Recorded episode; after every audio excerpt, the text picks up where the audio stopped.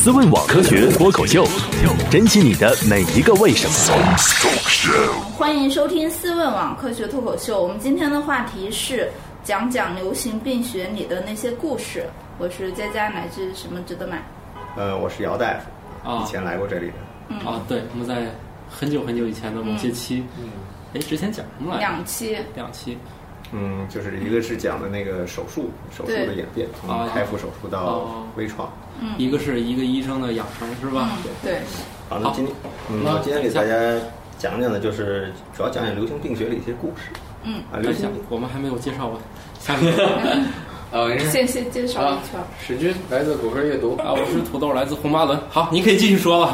啊，行。呃，今天我给大家讲的呢，主要是就是流行病学里的一些故事啊。流行病学其实是一个很很严肃的科学，但是它它呃它里面的故事挺多的，很有意思，我给大家讲一讲。呃，什么是？等等会儿，什么什么是流行？流行病学，流行病学是吧？流行病学是研究流行病的吗？呃，开始的时候这门科学主要是研究流行病的，到后来就不是了。哦啊，其实现在你们经常在媒体上可以看到，呃、如果偶尔可能会看到，比如说基于流行病学的调查，我们得出一个什么什么结论，比如说这个抽烟有害健康啊，哦实际上就流行病学告诉你的。哦，所以抽烟是流行是吧？还是病？流行病。嗯，从我我给大家念一下这个它的定义啊，定义就是它是研究特定人群中疾病健康状况的分布和它的决定因素，并研究预防这个疾病和促进健康的策略的这个科学啊，很很很很那个绕口啊。呃，说人话。没事没事，科学定义都是这样的啊。对对对，我给大家讲讲，就因为这个流行病学从最开始啊，它是因为咱们人类的这个疾病嘛，在只有在这近几百年，呃，可能也就近两三百年，才主要就是转到了癌症和心脑血管疾病。现在的人主要死于这两种原因，但是在过去呢，主要还是死于就感染性疾病，就是传染病。嗯，它其实它最早的，它针对的这个研究的对象呢，主要还是传染病病。呃，大家知道不知道这个中国的传染病有分类？传染病法案知道有甲乙丙，这个你们听说过吗？没嗯听。没甲肝、乙肝，它按照它按照那个传染病的这个烈性程度和它的这个啊危害程度分成甲类、乙类和丙类。其实咱们所知道的，就是你们所印印象中的非常非常烈性的这些传染病，都没有甲类，对，都没有甲类。比如说，呃，滋病，SARS SARS 严格来说也是一类，SARS 嗯禽流感，H1N1，呃，什么呃狂犬病，这些都是一类。嗯，甲类只有两个，甲类只有两个，埃博拉吗？不是，啊，零一和零二，它有代号的，因为有这个零一零一号病称为是就是鼠疫，零二是霍乱，哦只有这两个病是它是它是就是甲类传染病中就这两个病。到后来呢，就是新的传染病法里面呢，把那个就是 SARS，呃高致病性禽流感和 H1N1，也就是它的就是处理原则和甲类是一样的，但它还是归于乙类。啊，甲类的话，就比如说要求你两个小时之内就必须要上报，一旦发现这个病例，比如说多少小时之内要报到国务院或报到卫生部啊什么的，它有很严格的规定，啊，有隔离啊什么这些。所以甲类是甲类什么这两个病，其实都和这个都和这个流行病学有很有，它们都有流行病学的故事，哦，鼠疫和霍乱是吧？鼠疫和霍乱。对，哦那我们国家现在还有有有还有鼠疫没有，但霍乱有，霍鼠疫很很更少见，但是霍乱有，霍乱有。哎，这鼠疫跟人有啥关系啊？鼠疫，嗯它为啥叫鼠疫啊？是真等会儿等会儿咱们再讲，哎先先讲霍乱，先讲霍乱啊。好嗯霍乱可能这个病可能就不太，就是你们可能就听说过这病名儿，可能不太清楚，是吧？我们还吃过这个预我防的们还药。对吃过疫苗。去非洲之前都得吃这个吃疫苗吃疫苗霍乱是一个就是一个腹泻，它是一个霍乱弧菌呢是特别有意思的一个细菌，它是它能分泌出一种毒素，这种毒素呢它作用在这个人的这个肠道这个黏膜这个黏膜的细胞上，促使得这个肠黏膜的细胞呢就是疯狂的分泌水，它就导致腹泻哦，它疯疯狂的分泌水导致腹泻。那个病人呢，他就他出现的是一个脱水的症状，所谓有叫什么洗衣工样手，那个手啊都是干的。他最后死的时候是一个就像一个干尸一样，啊就干的严重的腹泻。然后病人腹泻出来的液体呢，就是大便啊什么的都带有很多的这个细菌，是有就它主要是靠这个传染。哦，嗯就你们你们可能不知道，挺有意思的，就是他那个，哎，这还挺有意思啊。就是他，这这你知道这个霍乱病人睡的床，啊，它有一个专门的病霍乱病人那个床，我在网上曾经看过一那个图洞是吗本来我想给你们带来看的那张图，后来我实在找不到了。嗯呃，它这个床是那样的，是一个可能是一个木头床，也可能是一个铁嗯铁的，应该是木头的。它木头的床，然后周边呢有一个像一个堤坝一样的高出来一块儿的木条钉上，呃，可以理解吧？然后上面呢铺上包上铁板或者是塑料皮、塑料，这样的话它不透水。在病人臀部的那个位置啊，是一个漏斗，下面有一个接一个桶。哦这病人发病了之后，你就躺在这床上，就不用去厕所了，下面接个桶。这个这个床，只现在在医院都能见到。然后他那床的那个边是让他就那个液体不出来，不会出来，对，哦，很很残酷哈，很可怕。所以 所以这病人就一直就就抑制不了这种持续性的腹泻。对他很在在没有就是它伴有除了伴有腹泻之外，还有一个呕吐啊。如果说我们就是如果说呕吐同时伴有腹泻，这是很危险的，因为它你就意味着你补不进去水，这病人会死于脱水。虽然说是一个腹泻，大家觉得不是一个很很严重的病啊，但是在在没有输液的年代，在没有静脉输液的年代，腹泻是致命的，就是可以致命，特别是婴幼儿，因为婴幼儿他体积相对小，他的水的储备啊就更少，它更容易致命。有人统计过，在非洲，每年死于腹泻的儿童，就每年死于腹泻的儿童是全世界所有死于其他传染病之和还要多。什么什么艾滋病结核，什么什么狂犬病、破伤风，这些加起来，伤寒什么，还没有非洲死于腹泻的儿童多。霍乱就是这么一个病，它就是说腹泻很厉害，会致命的。霍乱这个病在历史上就是很很有名，比如说他在在欧洲啊什么，世界上有几次特别著名的腹泻的流行，比如说在欧洲曾经有一这个腹泻很厉害啊，特，然后然后呢，咱们就讲到这个故事了。嗯先就一点，这是一点预备的知识，就是腹泻啊这个不是霍乱，霍乱，霍乱呢，呃，有一年在这个伦敦流行，流行很厉害。嗯。当时的，当时的，就是说，你想可以想象，当时的医疗水平，它嗯。就是没有细菌这个概念，所以呢，就是说，咱们现在当然很你很容易想到这是一个可能跟不洁饮食啊有关的一个病，就污染食物，但是当时没有这种想法，他认为可能就是什么什么什么上帝的惩罚啦，或者是他们当时呢有一种观点是认为是通过空气传播的气体，他们甚至比如说提出一些，比如说这个人呃，比如住在高的地方不容易得这个病，低的地方容易得这个病，因为这个气体往下沉或者里面等等，嗯，这些。但是当时后来有一个有一个医生，这个医生呢，就是现代流行病学的相当于一个奠基人或鼻祖这么一个人物，哦他叫他叫约翰斯诺，斯诺呃，John Snow，约翰斯诺。嗯这个人呢，他是实际上他是一个麻醉科医生，他是一个麻醉科医生，他推广什么笑气啊，在我以前曾经讲过的麻醉啊什么的。哦但是这个人呢，他特别，他非常非常是一个，就现在想可能是一个很很有天才的一个人，非常非常有天才。他想了一个非常非常有非常非常聪明的一个办法，现代人想都不明白他当时是怎么想的。嗯他怎么做呢？他因为他不知道这个病是，就当时不知道这个病是怎么传染的，但是他他以他的直觉，他觉得可能跟食物或者水有关。那他怎么他怎么来这个这个这个来来来发现这个呢？嗯他找了一张伦敦市的地图，然后伦敦市的地图呢，他每发现一个病人，他就在这个地图上画一个点儿，就病人在什么地方，就住在什么地方，就在这地方画一个点儿。哦他每发现一个病人就画一个点儿，然后呢，最后就上面都布满了红点儿，对吧？嗯那么你想象这个这个红点儿会提示什么呢？能想象吗？在哪里集中吗？对对对，嗯在哪里集中？哪些哪些那个红点儿多？对，什么地方红点儿多是吧？在哪集中？嗯啊，也不是说出现了一个撒旦的脸之类的，不是这个。这个 这个是小说里面的。他他呢就发现呢，病人以一个点为中心，靠越靠近这个点，病人越多；越离开这个点，病人越少。这个点是什么呢？他就去看了，是在叫做它叫 Broad Street，叫宽街，跟那个北京有个地名差不多，叫宽街的 那个地方有一口水井，它那个中心是一口水井，就是所有的这个，然后呢，他他就想，那这就是一个就是科学上提出一个假设，就是这口水井是感染源，嗯啊，因为因为离这个水井越近，病人这个密度越高，呃那他要证实这件事情啊，呃，这只是一个猜想，对吧？我要证实这个是。去喝了，呃，不用，他就去，他没喝，没喝。呃，其实你要是现代科学，可能就给他拿这水问动物啊什么的，可能也行啊。是那他用的什么办法呢？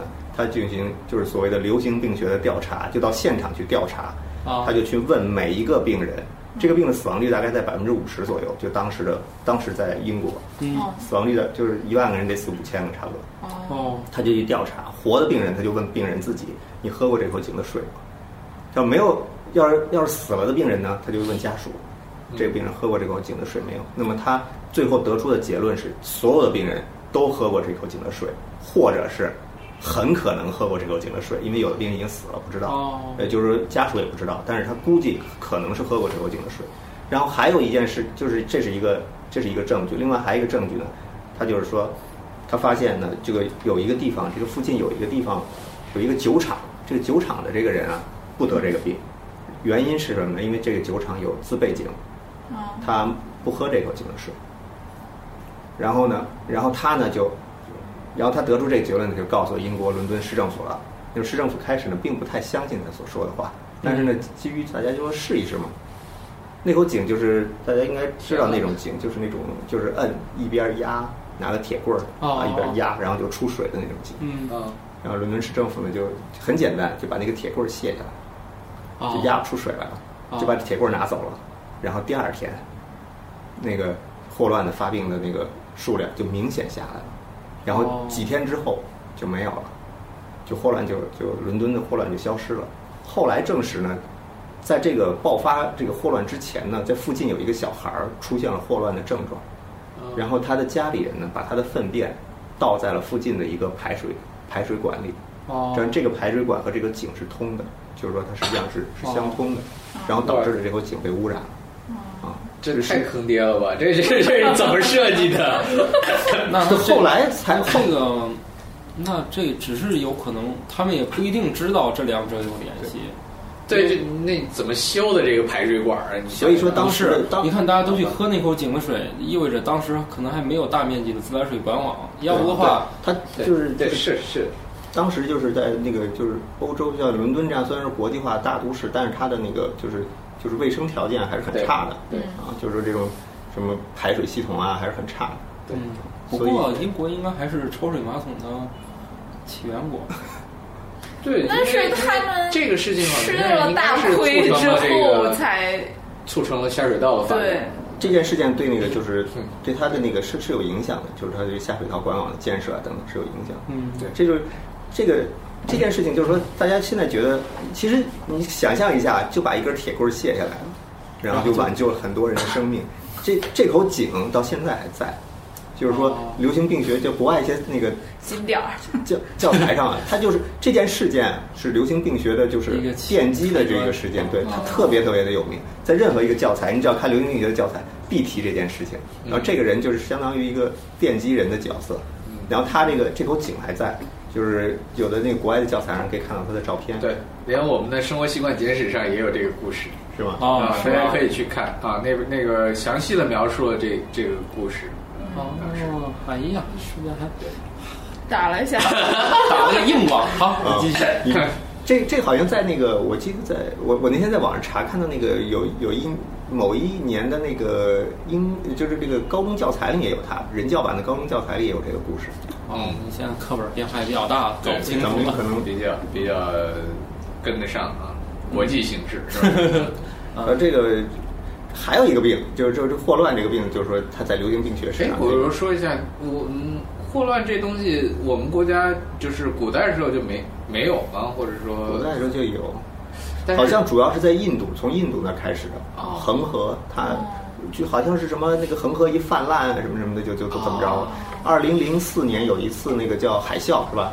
对二零零四年有一次海啸，海啸之后当地就爆发了霍乱，对那是因为他们当地的那个就是水啊什么之水类的对水被污染，然后尸体啊等等这些。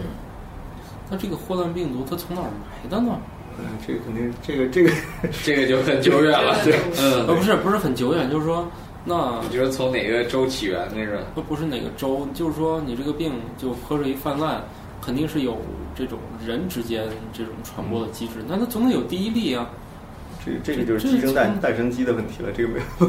好吧，好吧，好。咱们下面再就是再说说鼠疫，鼠疫就是另外一个病，鼠疫零一号，鼠疫是叫黑死病，也叫黑死病，对，因为病人死的时候身上会有那种就是黑斑啊，所以什么都是在欧洲发生。那个霍乱现在能治吗？能治，能治。一个是对，一个是就是现有抗生素啊，它是个细菌感染，它有一个就是抗生素，就是呃。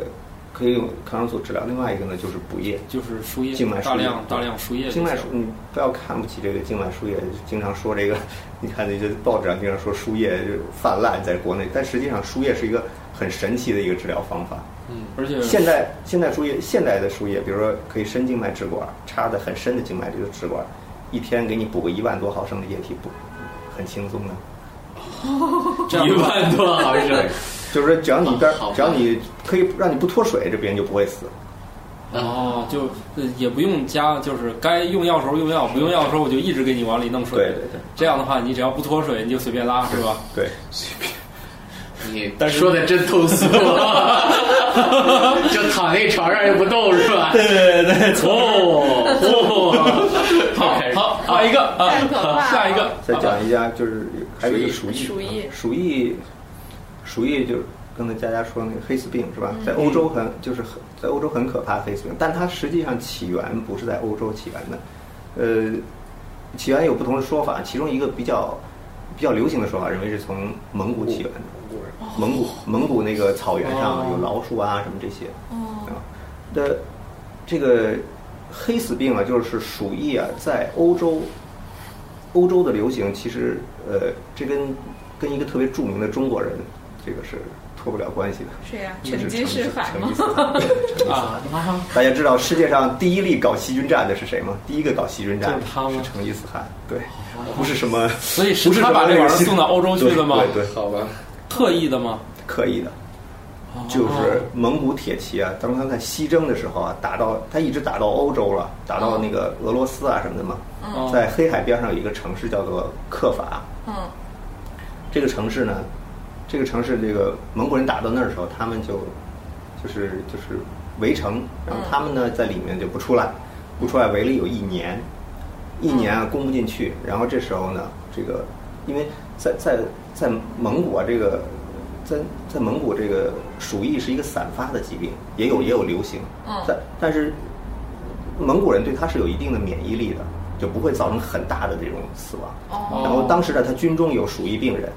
鼠疫病人呢，然后他就哎忽发奇想，我把那个鼠疫病人给你送到城里面去，然后祸害别人去。他用投石机把那个人给送进去，把死人把尸体就投到对方的城里面去，就投到这个科瓦城里面去。哦，那科瓦城里呢，这个当时他们就觉得嘿很奇怪，你扔几个死人进来干什么？然后过几天过了几天，尸体腐烂了，然后这个等等等等，然后。就就开始就开始流行了，然后科瓦就就完蛋了，就是攻破，攻破之后呢，他这个他里面的人呢就跑出来了。这个跑出来之后呢，因为这欧洲嘛，然后有几个是商人，嗯，意大利的商人，这个商人就跑到欧洲去了。但但是有有说法不一样，有的反正说法就其中是包括，比如说这这个认为当时克法呢已经是瘟疫流行了，然后他这个船呢商船到了。到了这个，到了这个欧洲的各个港口，大家都不接收他，嗯，都不接收他，只有只有那个威尼斯，据说只有威尼斯接受他。然后当时呢，他们当时他们这个呃威尼斯呢，它有一个检疫措施，检疫措施就是这个船啊要在海上待四十天，然后没有没有病人了，他们才让你上来。哦，但是据说啊，据说是老鼠从水游过来的，或者是从绳子爬过来的。反正当时，然后呢，到欧洲呢，就在欧洲就引起了鼠疫。鼠疫很厉害，因为欧洲人当时对鼠疫是没有免疫力的。然后，然后在整个黑暗的中世纪，在欧洲呢，就不停的有鼠疫的流行，这死了很多的人，大概平均寿命从三十多岁变成了二十多岁。哦，那你说这事儿减少了三分之一到二分之一的人口，整个欧洲。但是呢，鼠疫。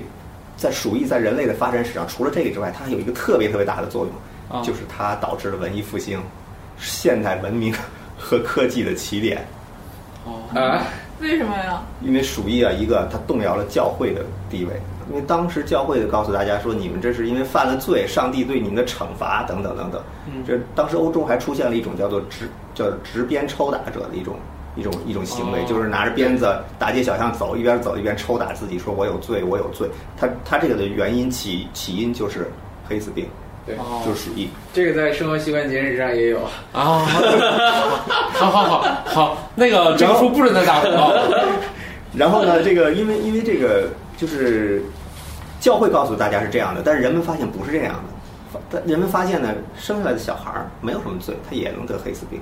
然后教会的神职人员，因为他接触尸尸体多，接触死人和病人多，他们反而更容易得黑死，更容易得鼠疫。哦他们认为这个你说的不太对嘛。另外一个呢，一个就是教会的力量，教会的地位被动摇了；另外一个呢，就是它导致了一种就是享乐主义啊，就是大家就就是 这个这个这个活着不容易，哦，享乐主义。有一条是一天得过且过吧。还有呢，啊就是还有一些其他的一些，比如说这个手工艺商人啊，这个有技术人员啊什么的，地位呢越来越高，因为死了很多人，就是这个就就手工手工业者啊死了很多。还有呢，就是人口的流动性增加了，啊，装，呃，还有呢就是其他等等一些，就，呃，还有最还有很重要一点就是对人文和就是生命的重视，就因为死因为黑死病死死了很多的人，然后对更更重视这个就是人的生命啊等等这些，实际上就文艺复兴的，文艺复兴最就是刚才那个佳佳说的那个十日谈嘛，嗯就是他说的就是佛罗伦萨那会儿就属于最猖獗的时候。嗯，网科学脱口秀，珍惜你的每一个为什么。前面一段时间我看网上看了一个段子，嗯，网上看一个段子，跟大家说说挺有意思的，就说那个这个段子的，就说叫做丘处机为什么要路过牛家村？哦，为什么呀？什么玩意儿？我都不丘处机来着为什么要路过牛家村？丘处机知道吗？就是那个《射雕英雄传》里的人物，嗯就是那个道士。道士他路过牛家村嘛，嗯路过牛家村之后，不是后来这个这个小说才开始的嘛，对吧？他就说，如果啊丘处机不路过牛家村，这个郭靖啊就会在牛家村出生，他就不会到大漠去，对吧？不会到蒙古大漠。嗯如果郭靖不到蒙古大漠去的话呢，因为在小说里那个那个郭靖救了成吉思汗，嗯成吉思汗差点死于蒙古人的内乱嘛。嗯那蒙古人呢就会死于，要不是这个成吉思汗死就死于蒙古人的内乱。他要是死于他要是死于内乱的话呢，蒙古人就不会就不会统一就不会发动西征。嗯不发动西征呢，这鼠疫就传不到欧洲，传不到欧洲呢，现在欧洲还是黑暗的中世纪。哇，好吧，好远啊！所以呢，现在中这个东方这个天朝还是这个世界老大。对，哦 我们就不会被欧洲的那个炮火给把国门给轰开了。嗯，所以他就说这个，就跟这个有一点关系，就说这个这个丘处机为什么要路过牛家村？你 你你老道待着好好的，路过牛家村干什么呢？这一路过，然后那个改变了世界，是吧？对，这鼠疫鼠疫里面呢，也有一个就跟中国人有关的一个流行病学的故事，也挺有挺挺有趣的。大大家你们知道那个伍连德知道吗？嗯伍连德啊对不知道啊，哎，这这个伍连德，我我听过这个，嗯，我只知道这个名字。他是这个这个鼠疫斗士，听说过吗？这对对对，很有名很有名的医生。这你们都知道了，这我都知道。好，伍连德是一个，就是一个，他是一个医生。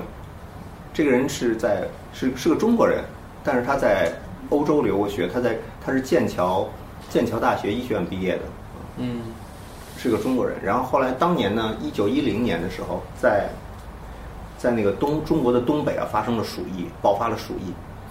爆发鼠疫之后呢，这个当时东北这个局势比较比较比较比较微妙。当时那个俄国啊和日本啊都对那个都对他那个就主权啊有有有野心。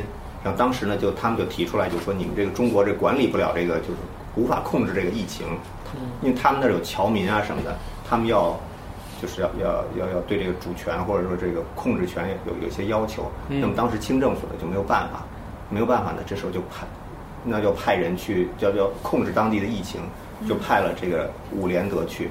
伍连德当时只有三十一岁，嗯特别年轻的一个人。然后他到了那儿呢，到了那儿呢，他一个呢就是他做了几件事情，就是就对于当时的中国人来说是不可思议的。一个是他进行了尸体的解剖，当时呢已经知道，在一九一零年，在在一在一八九几年的时候啊，科赫已经呃不是不是科赫是是两个人，一个叫耶尔森是个瑞士人，还一个还是一还有一个是日本人，叫做北里柴三郎，这两个人共同已经发现了鼠鼠疫杆菌，然后呢也知道它是怎么传播的了。鼠疫是怎么传播的呢？它是它是老鼠得这个病，老鼠得这个病之后呢，呃有有一个鼠身上有跳蚤，嗯这个跳蚤呢，跳蚤咬了这个咬了这个那个呃老鼠之后呢，哦。这个这个血啊，在它的在它的这个叫前肠里面啊，就形成会形成血凝块儿，嗯形成血凝块儿之后呢，这个细菌在这个血凝块儿里会繁殖，但是它这个血凝块儿啊，它没法没有办法进入中肠，就没有办法到下面的消化道，这病人这个这个这个跳蚤就会不停的就反复的吸血吐血，嗯。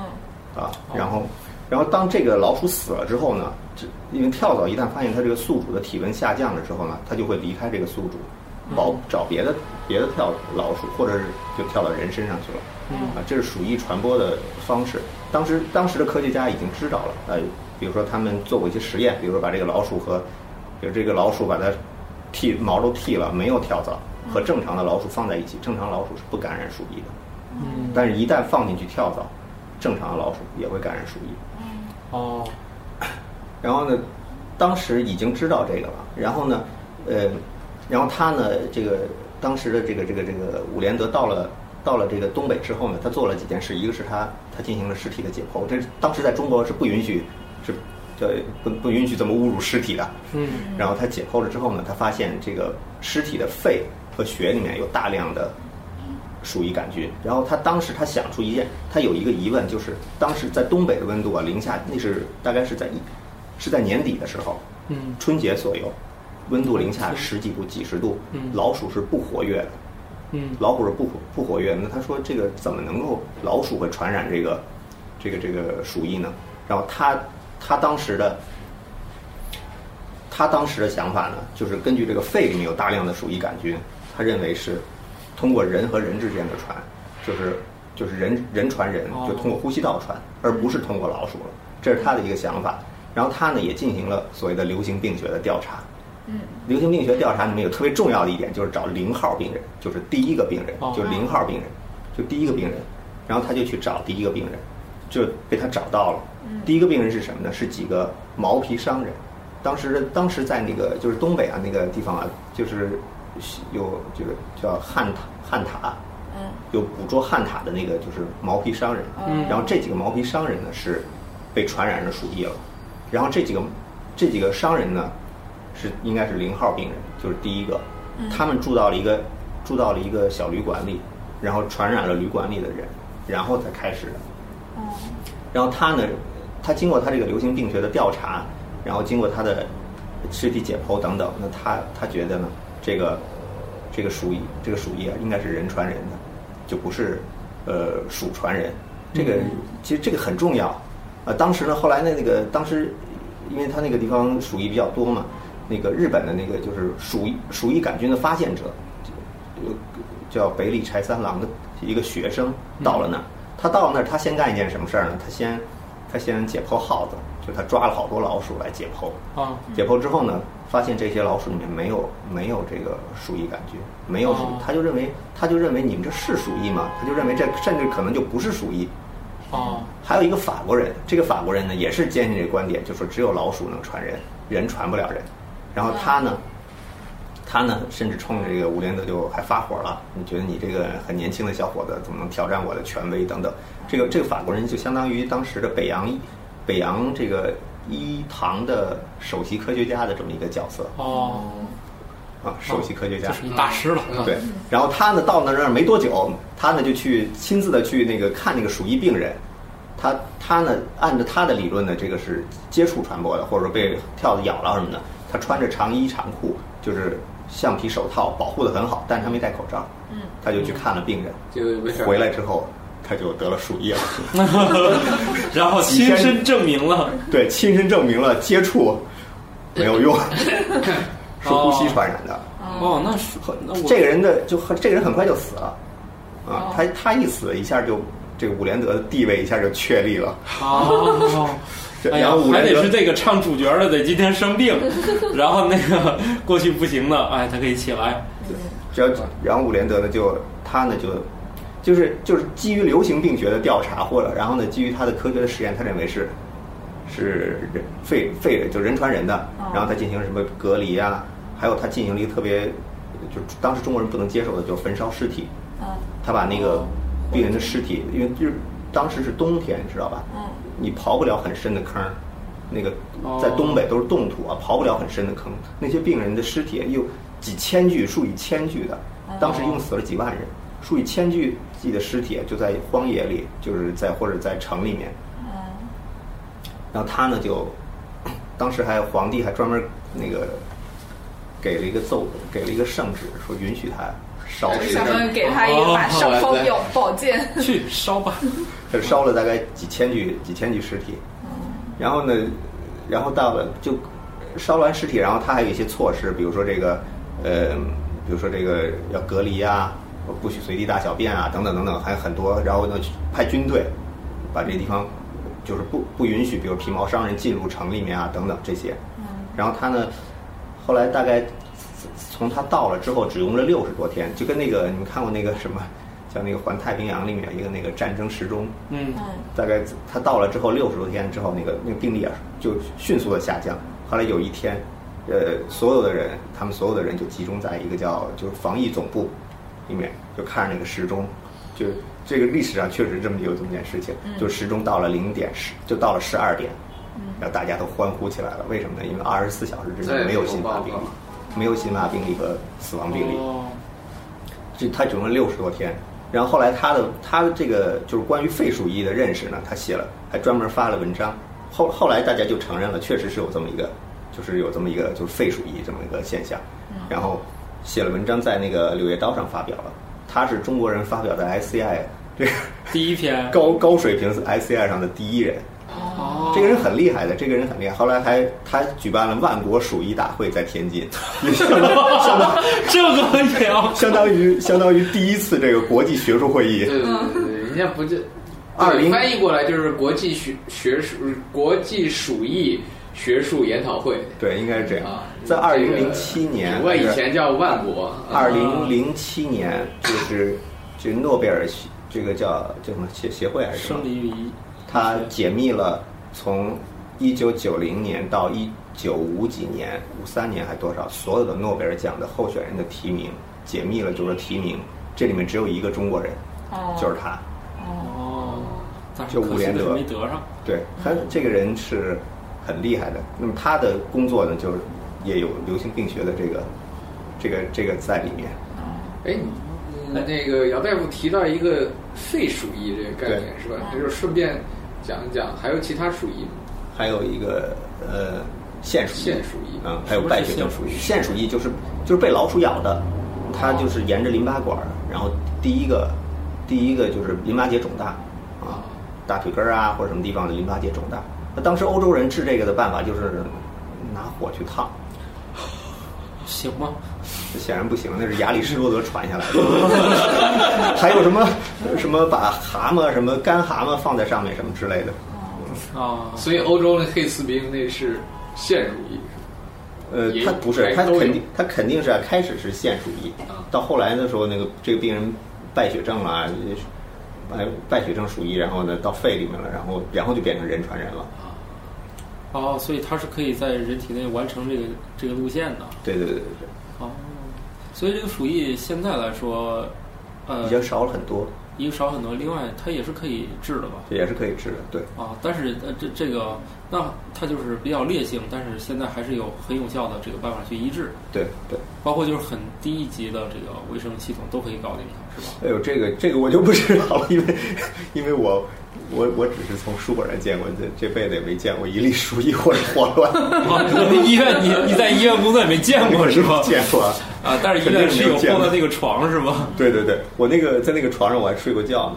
我我管那个床叫我我跟我们护士开玩笑，我说那个床我管那床叫有板有眼，因为因为因为因为比如说那个我原来在肠道门诊出门诊的时候，就嗯夜里会有病人来，你要回到休息室睡觉的话，一会儿叫你一会儿叫你，就我就干脆在那个诊室就有那个那个就只有那个床，在那个床上睡觉。好吧，哦好，就体验了一下是吧？嗯我还有个问题啊，就是既然就是你说这两种就是霍乱和鼠疫现在都是个比较好的去医治了，那它为什么还在这种甲甲类说传染病，甲甲类因为它是因为传染性强，而，传染性强。另外呢，呃，很烈性，就是死亡很快。死就是如果救治不及时，对对对。就是极其危险是吧？据据说霍乱的死亡时间只有可以只有几个小时，据说。哦，其实你们可能我不知道你知道不知道那个，呃，其实霍乱即使即使到近代，仍然有一些很有名的人都死于这个，比如柴可夫斯基就死于霍乱，还有那个、哦。还有那个有一个那个德国的那个闪击战的创始人叫什么什么什么，呃什么那个古德利安，不是不是不德那个那个那就不不对，他就不是他，没关系，不是他，反正有这么个人，对反正有一些名人还死于这个。对对嗯，在当时就就就是说，那个伦敦爆发霍乱的时候嘛，有一个小故事，就说那个考文垂啊，有一个有一个就是他所过之处啊，可以比如说死百分之五十的人或者怎么着啊，这个很很厉害。死神是吧？然后他这个考文垂的这个卫兵啊，看见一个邮差，一问从哪儿来的，从伦敦来的，就开了一枪。哦，那个就这个他他就把邮差打死了，就是因为他是从伦敦来的。哦，哦，好吧，好吧，那个然后然后那个呃或鼠呃对，刚才说那个鼠疫，它它它对这个人类的历史啊，就是影响很大。你比如说，我刚才不是说那个文艺复兴啊什么的还有排犹，就是排犹犹太人什么的，嗯也跟这个也很有关系。鼠疫发生的时候，很多就欧洲很多国家认为是犹太人在饮水里下毒哦，啊。犹太人当时呢又又犹太人比较喜欢做生意嘛，常常干的是放高利贷或借账的这种活儿，哦那大家群正好那个借借了借这个事儿，借这个事儿，呃，就来了一番对他们的打砸抢，是吧？对，那个很多就是鼠疫还没还没怎么流行起来的那个，这个这个这个犹太人先被干掉了。哦，好吧，对。哦，就是被利用的一些办法。就之前我看过一个 BBC 拍的一个，嗯，那个应该算是电视剧吧，叫《Horrible History》，就糟糕历史。它那个里面就讲了各种历史上特别逗逼的事情，然后讲到欧洲什么中世纪的时候，基本上各各种谈到黑死病之类的那种东西，就包括他们那个时候生活习惯啊，包什么的。就如果感兴趣的话，可以去看一下。反正我对这个电视剧还是很有印象的，但细节记不住。好，那我们的这个流行病学的故事还有很多啊。我们这一集先来讲讲这个最猛的是吧？对，比较有意思的，特别是他这个点击人的故事。对，我还以为本来这是两种这个比较常见的这个病啊，但是没想到还有这么重要的事儿。哎，我刚才一直有个问题，让我想一下啊，对，这种霍乱和鼠疫，呃，鼠疫我觉得它本来就是会靠老鼠传播嘛啊。对，那霍乱这个除了人以外还有什么呃传播？肯定是有动物啊。肯定是有动物是吧？所以就是偶尔也会出现这种偶发的病例是吧？嗯。好，那我没有问题了。那我们先把这个最猛的改变了人类历史进程的先讲一讲 是吧？嗯。呃，那个这样的故事还有很多，那我们下期再继续讲。嗯，好，拜拜。拜拜拜。拜拜。思问网科学脱口秀已在各大主流音频平台上线，每周二上午六点准时更新。可在微博和微信公众号搜索“科学脱口秀”与我们留言互动，也可以加入我们的 QQ 群幺三六六幺零幺八三。在 Podcast 上的评论盖楼每新增五百条，会放出某主播或嘉宾特别节目，期待你们的努力。刚巴爹！如果想确保留言被念到，可打赏任意金额到我们支付宝账号“科学脱口秀全拼 ”at gmail.com。如果你想和主播们前往地球上最生机勃勃的地方一起旅行，请在微信公众平台账号搜索“思问网”三个字并关注。我们致力于打造一个科学自然爱好者的乐园，带领更多人用科学的目光感受自然的美妙。思问网，珍惜你的每一个为什么。